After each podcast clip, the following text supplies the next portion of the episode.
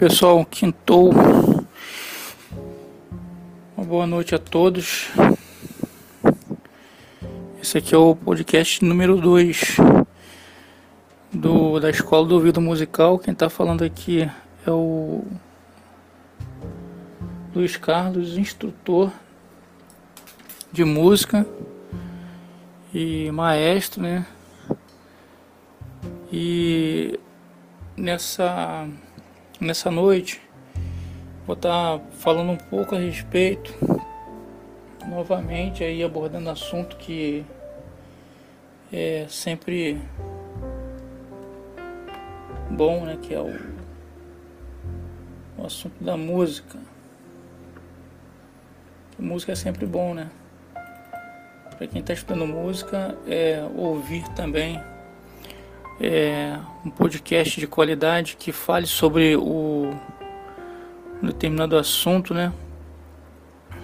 Eu acho que é muito é, importante, né? Muito válido nesse sentido aí, né? Então vamos lá, deixa eu colocar aqui o assunto. O tema é o seguinte, né? É, eu toco música de ouvido e não preciso de partitura. E parece que não, parece que é raro, mas é muito comum do que mais do que parece. Tem muitos músicos aí que tocam há muito tempo e que não fazem o, o uso, a leitura de partitura. Para quem já está é, um pouco mais tempo na estrada, em algum momento da sua vida, dependendo do instrumento que toca, vai logo, logo, logo vai se deparar com essa, com essa questão, com a questão escrita da coisa. É, em cifras, que é o, eu acho que é o que o músico vê logo, né, assim, primeiro de tudo, ele já tem aquela forma ali preparada, aquela forma preparada para executar determinado acorde. E esse acorde ele tem aquela posição ali, né? Tem aquele diagrama.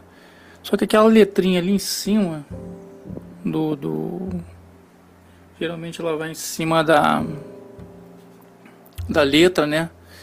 Da, da música ali, geralmente não, sempre vai em cima da, da letra, né? Geralmente, sempre não, geralmente, porque tem vezes que é para o acorde é, ser tocado no momento que está ali em silêncio, né, ou, ou uma pausa de voz e o instrumento toca. Tá? É, querendo salvar essa informação aqui que eu já ia perdendo. Tá? Então é, essa, essa é, é, é a questão toda de, de ler, né? ler algum é que eu posso dizer, ler ali alguma, alguma coisa dentro da da escrita musical. Eu acho que o primeiro contato é com a cifra mesmo, né? E aí é, tem o, o, o ritmo e quando se encontra ali com outros músicos né, que até tocam olhando a partitura, já conhecem algumas partituras ali, acaba que até conseguem né, tirar esse, esse som, né, consegue até tocar alguma coisa. Mas profissionalmente a coisa vai ficando é, estreita, né? É como se você é, entregasse um currículo falando que você sabe fazer determinada coisa, né? Quando você coloca, quando você chega na prática, é, a coisa é totalmente diferente. Você fala, poxa, eu não sabia que era isso. E na música também acontece. E vai acontecer aí com essa questão da partitura. Não toco música de ouvido não preciso de partitura. Já toco há muitos anos, eu toco, já toquei com grandes orquestras, com grandes bandas. Bom, ok. E a questão toda também é que alguns é, dizem que determinados músicos é, não estudaram, né? Ah, fulano não estudou, nunca entrou numa escola, nunca frequentou, nunca teve um curso, sempre tocou por intuição, sempre, olha, é, eu vou dizer para vocês que acontece, mas que vai limitar muito o, o, o músico. Em determinado momento ele vai ter que pegar a explicação com outras pessoas, ele vai ter que, igual a mim, eu sou autodidata, eu estudo sozinho. Estou aqui no meu quarto, estou sozinho. Mas eu estou acompanhado aqui de livros de teoria, estou acompanhado aqui é, do, é, dos livros né, de arranjo, estou acompanhado das ferramentas que eu tenho. Estou acompanhado da internet, estou acompanhado das ferramentas. Eu estou sozinho porque eu estou sem professor. Só que os meus professores, né, eu, eu, eu sou meu próprio é, é, é aluno e eu tenho que, em algum determinado momento, eu tenho que procurar saber com outras pessoas, mesmo que elas não estejam presentes aqui, que eu não conheça elas. Tenho que ir ao, ao, ao, à internet, ao Google, e digitar lá alguns termos que eu preciso saber, eu preciso conhecer. Então, é, é bom ter contato com outros músicos, ele vai te explicando como é que você vai fazendo, como é que você vai é, até mesmo ali colocando né, a, a, a, seu instrumento junto com o dele. Mas acontece que na vida profissional do músico é, tem que saber a ler a partitura. É, a, a, cifra é o primeiro passo, mas aquele, aquele, aquele, aquela letra ali que está ali na. Aquela letra que está ali na, na. Em cima, né, aquela letrinha ali, o, o C, que é o Dó, o, o D, que é o R, é, é, perdão, o, o, o Ré, que é o D, está ali em cima, né? E, mas como que é executado? Como que é feito? como que é a batida, como que é tocado, será que esse, qual é a posição, né, em qual parte do violão, em qual parte, então a partitura ela te dá muita facilidade, ela torna mais é, visual a questão da sonoridade, né, e quando se, se toca é exatamente aquilo que o compositor quis que você fizesse. Essa é uma, uma das importâncias de, de saber ler a partitura. Uma outra coisa também que eu quero estar tá falando é a respeito é, de ler a partitura dos outros instrumentos. Então eu lembro que quando eu, eu cantava no coral, eu pegava ali não só a minha parte, né, mas eu pegava a parte dos outros também. Ouvia a parte deles, ouvia a minha parte também e ensaiava a minha parte e cantava, ouvindo a parte deles, eu cantava a minha. Porque é isso que vai acontecer lá na hora, no ao vivo, é isso que vai acontecer. Eu vou estar cantando a minha parte, que é, é, é, é o tenor, mas o soprano vai estar lá cantando, o, ten, o, o, o baixo vai estar lá cantando, o contralto vai estar lá cantando. Então essa simulação me ajudou muito. Então em, em, em banda, em orquestra principalmente, vai ter alguns momentos, não vai ser todo momento que o seu instrumento vai estar tocando.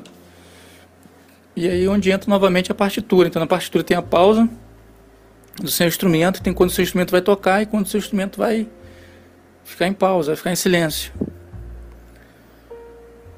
Então isso tudo é, é, é, é muito importante para quem quer seguir essa carreira de, de músico, né? Porque músico, a gente pensa assim, não, o cara vai só tocar na, na, na noite, é, pensa em, na fama, né? Também é, é bom, é legal, mas é, a pessoa que transcreve, né, que ouve a partitura, que consegue identificar ali é, pela audição é o, o, a melodia que está sendo executada, porque na verdade no final a, a partitura ela vai ser usada é, para um apoio, né? Ela vai ser usada para um apoio. Você imagina, você tocando duas horas de, de, de, de partitura, não tem como você lembrar tudo. Então você está ali, você está acompanhando a partitura enquanto você está tocando e com os outros músicos também. Então eu acho que facilita muito essa questão. E aprender a ler e escrever partitura, é, ouvir, né, transcrever para o papel, é uma, é uma coisa diária. É, é todos os dias. É, é ouvir, é fazer ditado melódico, ditado mais ditado, depois vem ditado a duas vozes, também a mesma coisa, vai transcrevendo. É, compra ali a, esse, esse caderno de música, né, compra lápis porque o, é, é, muito erro né, que a gente comete, borracha ali para estar tá, tá apagando. E, e então esse mundo ele, ele, ele, ele vai ampliar, né?